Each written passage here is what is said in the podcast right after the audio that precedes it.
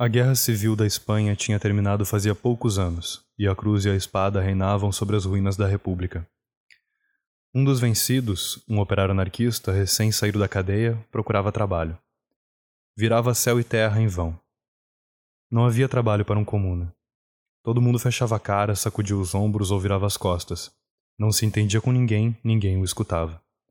O vinho era o único amigo que sobrava.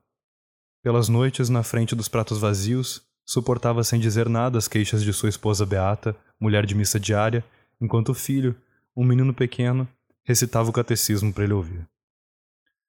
Muito tempo depois, Joseph Verdura, o filho daquele operário maldito, me contou. Contou em Barcelona quando cheguei ao exílio.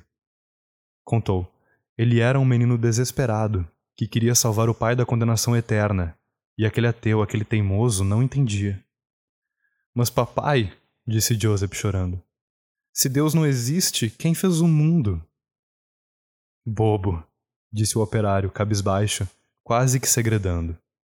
Bobo, quem fez o mundo fomos nós, os pedreiros. Eduardo Galeano, A Origem do Mundo. Um conto do Livro dos Abraços, 1989.